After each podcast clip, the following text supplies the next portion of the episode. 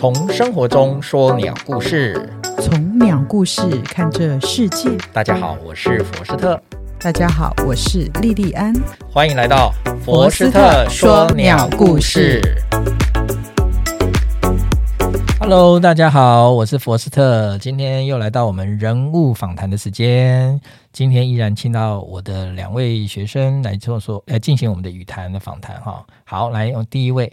大家好，我是社大的教阿咖依婷。那我是刚踏入鸟世界的鸟友。那很高兴呢，能够见识到一个完全不一样的世界，非常的意外。嗯，好，谢谢你来。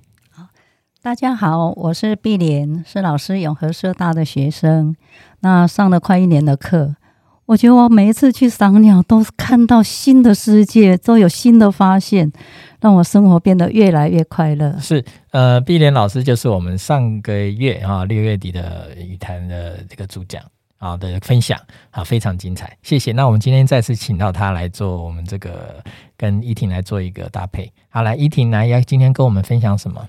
我今天呢，其实是想要代表广大的鸟友问问题，嗯哦、因为大家都记得上个月碧莲姐姐她有讲了很多她关于鸟的分享。那刚好呢，那一段时间是繁殖季，那这时候很多嗯、呃、网络的社团啊，也会有很多鸟友。或者是不认识的人会问很多的问题，嗯，所以我今天其实是代表广大的听众来问问题。好的，好的，好的，可以的。嗯，那首先就是，嗯、呃，既然是讲到鸟的繁殖，那大家讲到鸟繁殖都会觉得啊，鸟是不是都是成双成对的？像只羡鸳鸯不羡仙马，所以想问问老师说，鸟真的都是一公一母成双成对，终身不离不弃吗？这个问题，你这个大问题已经里面有切了很多小问题。首先就是成双成对这件事情，呃，大自然当然不是这样玩的了。那我其实在我的呃我的节目单里面哈、哦，已经有一个有一集要专门为大家介绍，就是鸟的同性恋。哦，鸟的同性恋，大家没想到啊。嗯人有同性恋，其实生物也有同性恋，不只是鸟，所有动物都有。企鹅吗？诶，不，不止企鹅，那鸟里面有同性恋。像最近有一个最新的案例，在法国，嗯、呃，一只也两只白冠的母鸟结成一对，哦，然后两只母鸟都各生蛋，但是目前还在观察中，现在是现在进行式哦，这一季哦。那老师现在正热哦，这算是你上集诶之前有讲过孤雌生殖。哦，是孤雌生殖不一样，又不一样，孤雌生殖是没有配对。哦，对不对？孤嘛，孤雌就是单独一只母鸟，它自己生蛋，就是那个蛋孵出来了，叫孤雌。可是现在是两只母鸟配对，两只母鸟，那两只母鸟下蛋，两只母鸟下蛋，对，然后呢？但是呢，现在科学家、那生物学家还没有办法确定，他们这两个这两只白鹳下的蛋有没有受精。不知道，啊只能后续观察。哦，我们现在目前正在进行时，拭目以待。是这样，所以说，你说配对这件事，当然大自然的游戏规则里面，通常就是要一公一母啊，对不对？嗯、精子跟卵子结合，它才会 S，、嗯、人类是 S Y，它鸟是 Z W 嘛。上次有提到，那这样子的状况底下呢，你说他们这样有没有配对？有，有配对，可是它不是一公一母，但是太酷了，它是两只母。那你说有没有两只公？有，一定有。有母一定会有公的，哎，好像还真的没有哎，真的没有吗？没有，好像没有，我没有看到相关的。你现在可能我再去找一下啦，我不敢肯定。但是我目前我看到的是大部分都是母母啦，都是母母。啊，这个先回答你这个问题。然后你还有一个小问题就是，哎，它这个繁殖行为，其实我先讲啊，鸟类的繁殖行为哈是非常非常多样的。非常多样。啊，你今天其实问了很多问题，我们都可以把它切成一个小单元来跟大家分享。真的，每一个小单元都可以讲到二十分钟哦，成为一个小单元。这个我来规划一下啊，因为刚好最近都是繁殖季嘛。对，嗯、老师，我们要代表广大听众敲碗。那我们就来讲一系列有关鸟类繁殖的行为，包括孤雌生殖就是其中一个，嗯，对不对？还有鸟的求偶和繁殖行为里面还包括。呃，圣经故事里面有提，而、呃、不是圣经故事，应该是说生物学家拿圣经故事里面讲了一个小的呃繁殖里面的这个兄弟相残的行为啊、这个都是繁殖可能会发生的状况。那同性恋行为还有一些、很多啊，我觉得里面很多小故事都很有趣哦，你们可能都没听过。好，那我先这样子，先卖个关子。我我我觉得我在我们以后节目来跟大家再分享。哇，我不小心帮老师开了很多系列专题。哎、欸，其实已经有在规划，只是说你今天先提出来，我就觉得说，那不然我就先讲讲一系列，不然的话，我的规划会是说，呃，这个这个行为讲一点，那个行为讲讲一集，就是我我不太想把它连贯讲。但是如果说你这样提出来，我就觉得连贯讲也有好处了，就是这一整个月来都都在讲鸟类繁殖。啊，每一次都是不同单元，那这样你们以后想要找搜寻资料也比较方便了，不然东一个西一个的，嗯，哦，是这样子的，哎，好，期待，嗯、好。那老师第二个呢，就是也蛮多的网友会莫名其妙在家里的阳台发现说，哎，我的花盆里面为什么多了一颗蛋，而且好像有有鸟爸爸、鸟妈妈来筑巢，这个，还有人会说，嗯。嗯呃，放到网络上问说、嗯、啊，那是随便揪的巢啦？嗯、那随便揪是谁？呃，在人类的都会区，在都会区里面的、呃、高楼大厦，甚至一楼阳台，都会有一些花花草草哈、哦。我们很多食花移草的人很喜欢，一些很多喜欢绿手指哈，很强的人都喜欢这样种种花草。嗯、那其实那些在都会里的鸟类，它也要适应都会环境。他们除了在公园绿地里面去生儿育女之外，他也会去选择人类的居住环境去筑巢。像常见的就是绿袖眼白瞳，嗯，这的确常见。麻雀其实也有，但是麻雀比较不在花台。那在哪里呢？嗯，在冷气孔。哦，啊，在冷气冷气孔或者是一些灯管啊的缝隙，它会在缝隙，它不筑，它不太会筑像那种白通那种绿袖那种精致的小巢。嗯，哦。嗯那随便揪的话是一个通称呐、啊，就是很很好很好玩哦。鸟界很多人给一些鸟给它一个很可爱的通称，像什么小叮当啊，哦，然后什么南坎企鹅啊，哦对，南坎企鹅很知名。那随便揪其实不是一种鸟，它是指鸠鸽科的通称，因为金背鸠、朱颈鸠这一类的哈，它们筑巢很随便。嗯，它不像绿绣眼那么精致的小巢，那它是用树枝，嗯，然后在在在盆子或者是甚至地上就随便搭几根树枝，然后蛋就下到里面了。有在地上的？哎，有有有有，我没看过哎，就就在屋顶地面都有。那老师，我有个疑问，就是您说这是鸟类跟现在都市人之间相互作用，然后形成说啊，它就是。随随便便在家里的阳台就筑巢。那在还没有嗯、呃、像人类的这都市化这么严重的时候，那它原本的生活栖地，它筑巢是煮在、哦……我懂你的意思了。嗯，它一样在树上会随便随便煮啊，也是在随便，也是随便煮。它也是简单简单几个巢栖枝，那个巢枝简单搭一下，它就下在上面了。因为你要知道，野外的树哈，杈枝比较多。所以他选择的那些几个枯枝搭一搭，它就简单一个浅浅盘式的巢，是这样。那你想想看，你们的花花盆，家里种花的花盆，对他来讲是很好的保护。嗯，它就是一个浅盆了。嗯，然后他就搭，他就搭一个几个树枝，然后鸟就下蛋里面，蛋蛋就下在那上面了。它它蛋也不会跑啊，也不会掉出来。听起来是我们鸟提供了它半成屋。嗯，对了，那那那就是因为它。这种鸟已经在我们讲都市化了嘛，嗯，哦，都市化了以后，就变成它在这个环境里面也要适应环境嘛。那最好的环境就是人类的这个花花花盆，其实是最安全的。然后人类又不会特别打扰它，然后看到它来筑巢也觉得蛮可爱，也想观察。所以看到很多很 FB 上都有 po 这些状况，就是这样。那就是因为 po 太多了，所以人家就说，哎，又随便就又来了，就是这样。甚至在那个看到最新的是在那个机车的前面的一个小小的置物空间，它就在里面下蛋了。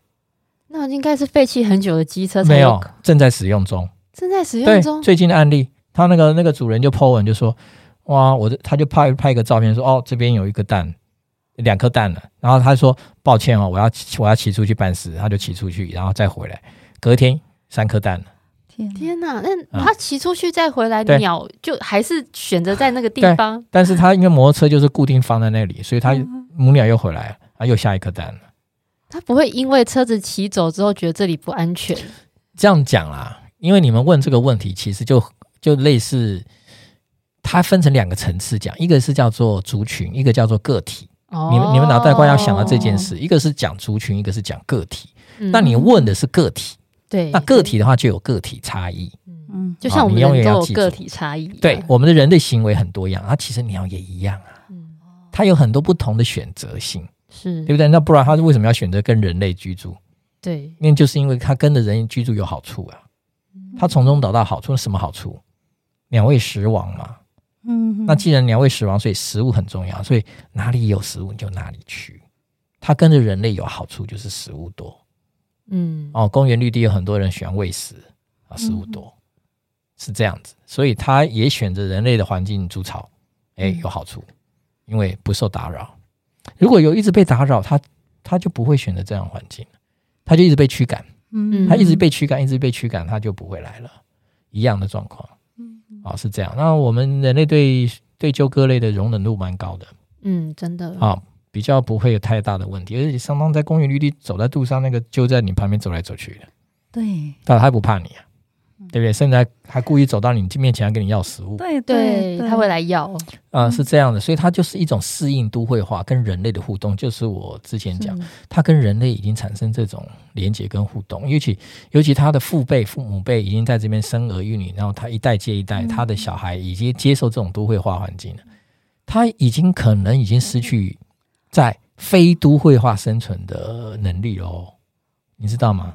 有可能是这样了，因为虽然你在都会区看到那个是野外，可是那已经是人类人工化的野外。对他来讲，他已经很适应人类这种环境了。你真的要造到纯纯森林环境、纯那种野外环境，他不见得可以生存下来。你这样了解吗？也就是说，他会跟其他地方的他的堂兄弟族群们不一样的行为不一样。就是它已经各自演化成它适应的环境。这就是人，就像人类一样啊。你你你喜欢住都市，它是可是你的可能祖父母辈他喜欢住乡下。对，然后要他们搬到台台北或者是都会区，他死都不肯。嗯，常常碰到这种状况。对对，就是这样子。嗯，鸟也是这样。同一种鸟，它会有不同的行为，就是这个，就是我一直叫你们要观察的。对，就是这样。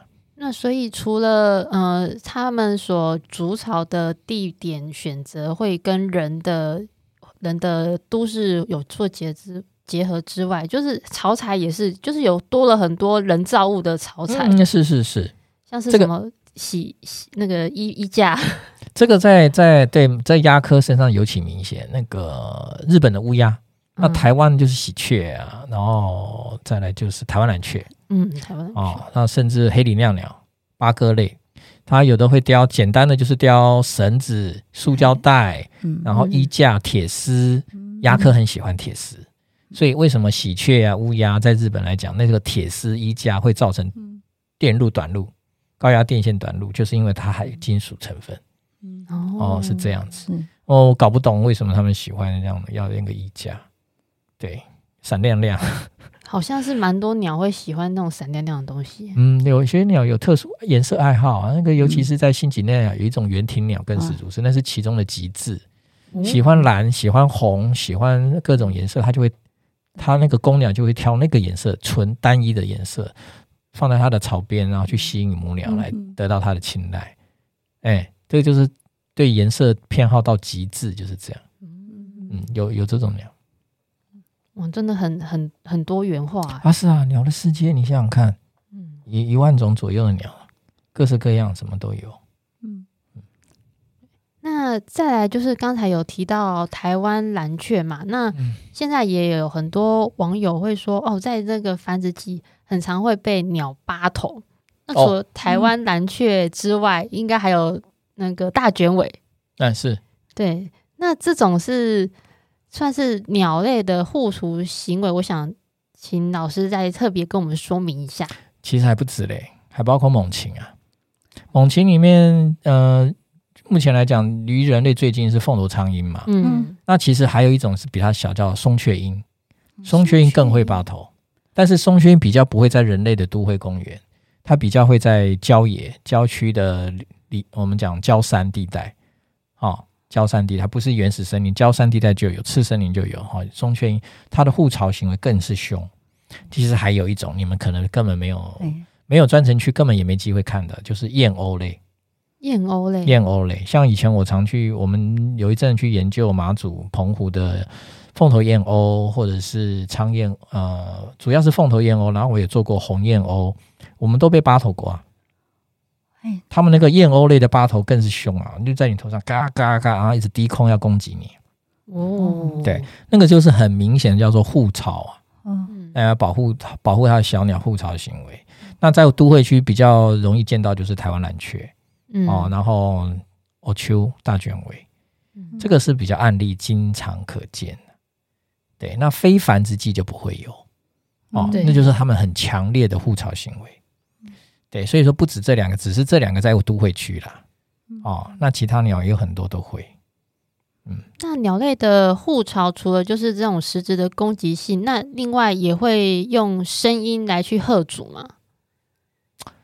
你是说鸟用声音来吓阻？嗯，会有这种情况吗？没有、欸，都是直接冲过去攻击，直接动手啊，直接动手，直接动动动脚。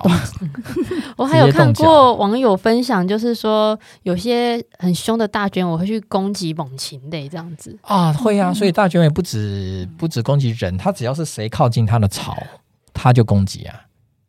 对啊，所以它也会去攻击各种接近它巢位的猛禽，就是这样。嗯，对，各种鸟啦，应该说各种生物它都攻击，你狗都会攻击啊。对，就是讲到护雏，好像所有所有的生物都会拿出它的生物本能。但是，就是我们刚刚讲这几种是比较凶的啦，嗯，会主动攻啊，有的是有的不见得是会主动攻击，它只是在防防卫哦，比较防卫性，它只是防卫护着它的小鸟防卫。嗯。那你像我们在。那个台北港哈，嗯，蛙子尾后面那个台北港的沙滩，嗯，有一种叫东方环颈鴴的，嗯，对，那它是用它是用逃脱术啊，它是表演拟伤行为吸引你的注意，它用这样方式去护巢，它也没办法攻击你，它也没有也没办法去保护它的小鸟，它的小鸟因为跟跟沙地很像，跟砾石地很像，所以它的小鸟是躲起来的，缩的小小的像一颗石头，可是呢，它的爸爸妈妈就一边叫一边。掰着咖表演那个拟伤行为给你看，然后去吸引你的注意力。拟伤行为，我也是第一次听到这个。嗯，嗯就是就是表现出他好像受伤了嘛。嗯，就是模拟受伤的行为，叫拟伤行为。那个是他们很特殊的，不是所有鸟都有了。所以说，他们要要护雏的方式是也是各种鸟有各种不同的招招式啊。嗯，是这样。那嗯，育雏，嗯。通常我们比较常看到的是一公一母。那除了一公一母之外，鸟类的育雏还会有嗯家族式的或者是其他的形式吗？哦，那就是之前讲到台湾蓝雀的巢中帮手制嘛。那个慧莲老师观察的很仔细。我说，那那个红冠水鸡是不是也有啊？有啊，哦，也是有一点对。嗯，但是他们家族很庞大，他们那个，但是通常你看到还是公鸟母鸟比较多了。他们的亚成鸟出来的很大，他们甚至一年也会分，也会繁殖到两两巢以上。嗯，那你会看到那个大鸟，大的大的大的哥哥哥哥姐姐们带小，对对对对，是这样子。嗯，但是它的它的巢中帮手没有没有台湾蓝雀来的明显。嗯，另外还有就是台湾山林里面的鸟是那个冠羽画眉，冠羽画眉也有。嗯，冠羽画眉也是有点像家族形式的。对，但是它不叫超中帮手制，因为台大袁孝伟老师对这个主题研究很深了，大家有兴趣其实可以去看看，然后在网络找一下有没有相关冠羽画眉的繁殖行为研究。他们有研，甚至研究用 DNA 去研究这一巢的父母亲缘关系啊，然后整个家族状况，所以他好几个研究生哦，都是研究这方面的。然后他们也看到很多相关国际文献，说这种小型鸟类在国际，在全世界来讲，这种小型的雀类有不少是这种繁殖模式。我老师，我记得他们是几对会一起生蛋在同一个巢，对对对对，所以他们是不是像巢中帮手，不是像家族，他们是像合作生殖啊，合作生殖，嗯、对，合作生殖制。所以你就可以看到这个鸟类的发展，它在。燕雀目哈，所以你可以看到哈，全世界一万多种鸟类哈，那个大型鸟，大型鸟是越来越少，嗯，哦，演化上大型鸟越来越少，小型鸟越来越多。哦，演化的路朝这个方向发展，所以燕雀目是一个大科。是燕雀雀燕雀目底下很多科，很多燕雀目的各种科，它都朝小型化，然后民情就是叫声，嗯叫声多样好听，嗯，就是这样去发展。所以你看很多小鸟，嗯，哦，大鸟越来越少，而且大鸟很容易灭绝。嗯，可能是因为目标大，那需要食物多吗？啊、呃，也是因应环境变化，嗯，对，也是没错。所以这一切一切都是能量有关啊，按、啊、能量就牵扯到食物嘛。那你得到能量不够，你当然就活不下去。对，那个就是跟环境变迁，然后你要适应环境。所以你刚刚你前面讲的主题，你看一直延续到现在，其实两位讲的都是跟繁殖有关。对，哦，都几乎都是繁殖。那繁殖当然是在族群里面是一个大事。怎么讲呢？我刚刚前面呃最早前面讲，你们要看的一个是族群，一个是个体。对个体而言，他不会考虑到整个族群。那我们人类是只只是因为我们有分析逻辑分析能力，我们会看到整个族群，嗯，可是个体会影响到族群啊，对。对不对？那环境影响的是个体，可是每一个影响到的个体又反馈到族群里面来，是，所以说你当这个小族群它没办法适应环境，你这个小族群可能就数量越来越少。可是你当你某一个小族群的里面的其中一只去适应了都会环境，我们就讲简单的案例就是黑冠马路，嗯。嗯。台湾的黑冠麻鹭已经开始慢慢从小族群变成大族群了，就是因为它这个这个小族群的家族已经慢慢扩张，它适应都会环境了，嗯，对不对？可是你看哦，国外的黑冠麻鹭还是看不到，看不到就是看不到哦。嗯，台湾的黑冠麻鹭在三四十年前一样看不到哦，只闻其声不见其影。我们只要看到某一个人，呃，观察到黑冠麻鹭，我们都哇，这个在哪？很想去找，很想去看。现在不用啊。就跟随便揪一样，它叫什么？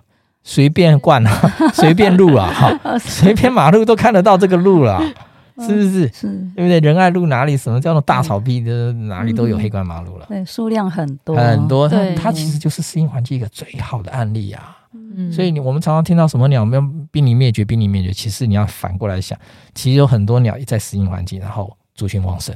嗯，这个案例很多啊，夜莺也是啊，对。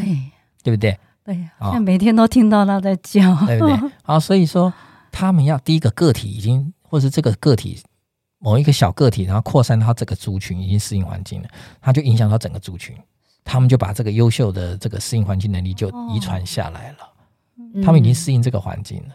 那反之，它这个小族群就会慢慢灭绝。可是当这个小族群灭绝，其他小族群也一样碰到这样同样的状况的时候，对，整个大族群就是濒临灭绝。它就会走向灭绝之路。其我也所有的一切都是围绕着适应这件事情。嗯，你能不能适应？你能适应就活下去，不适应就淘汰。人类社会何尝不是如此？嗯，也是这样子。对不对？你的个体，我们很多年轻人不适应这个社会，有人就成为边缘人了。嗯，有人就成为宅男啊、宅女啊，靠父母养啊。嗯，可是有些人在社会表现的很好啊，适应的很好啊，人际关系很好啊。所以你看个体差异多大？嗯哼，对不对？就是这样。嗯嗯好，还有吗？嗯，最后就是，嗯，就是因为繁殖季，那有很多的鸟，它长成还没有到成鸟之前，那它还在学飞的阶段。有时候我们会在路上会有，嗯，会看到说，诶，这只鸟在地上好像不会飞哦。然后不知道该怎么处理，那有时候、哦、对有些好心的人就会把它捡起来，但又不知如何处理，所以想请老师告诉我们一个比较正确的处理方式。你讲的是落巢吧？对，落巢，小鸟落巢。所以、嗯、小鸟落巢行为有几种？第一个，我们分两大类好了，一个就是还没学飞，嗯，学飞前跟学飞后，或学飞中。然后幼雏的落巢有很多状况，那其基本上这种幼雏的落巢要马上处理。就要马上处理，因为它它已经失去父母保护了，它还没有还不会飞，或者还不是学飞的小鸟。嗯、那其实又这种状况，其实它能够存活几率也很低的啦。嗯，能够被你捡到，通常被你捡到，通常都是我们以前的案例，都是在猫啊狗啊的这个这个嘴爪下哦，这个抢回抢救回来了。嗯啊，那其实那存活率都不高。那除非说你真的眼睁睁看到它落巢，你管它救。通常来讲，发现的时候时间都很晚了。嗯，那这种鸟下来的机会，如果你看到，通常已经都奄奄一息，能救活的几率不高。这是我经验。嗯那我们其实强调是后面阶段正在学飞的落巢。嗯，哦，那这种正在学飞的落巢是非常常见的，而且是非常正常的。对，就是因为他正在学嘛，对，所以他没有飞翔能力很好嘛，所以他一定是飞飞就落下来，飞飞就落下来。啊，这个时候其实又在都会区，人来人往，嗯，对那一样他也会面临到猫跟狗的问题。嗯嗯那我们看到怎么办？说实在哈，要先观察父母有没有在旁边啊，嗯嗯青鸟有没有在旁边顾啦。其实通常会。那你只要把哈落在草地或是地面的鸟，稍微帮助它把它移到树枝上就可以了，不要被猫狗攻击到就可以，不用把它带走，不用不用马上什么很紧张打电话请领养学会来救治，不用。嗯，也不要把它送过去，因为你送过去对他们来讲也是造成工作压力。因为以前我在台北鸟会，哇，每年到了这个季节，嗯落巢小鸟，哇，这个不是一百只啊，简直是千只计哦，哇，很吓人呐、啊。嗯所以后来我们就发展成一种一种这种一种一种宣导，嗯就是教民众不要随便捡落草小鸟。嗯哦，这个可以在这边呼吁大家哈。简单的分辨就是，你真的看到类似是学飞的哈，已经都羽羽毛已经开始都丰丰满的，这种就观察，在父母在附近，你就把它放在比较高的枝头上就好了，嗯不要带走，因为父母照顾才是最好的照顾，嗯人类永远都没有办法取代啊，是是对是这样子的嗯。OK，好，那我们今天其实也分享了蛮丰富的一些鸟类的的知识啊，或者是一些分享。好，那我们就今天因为依婷的题目非常好哦，我觉得你的里面很多东西，我就把它拿来以后，我们来分分成小单元来跟大家分享这些繁殖鸟知识哈，小故事，好不好？好，太棒了，嗯，那我们今天就分享到这里喽。好，再见，再见拜拜，拜拜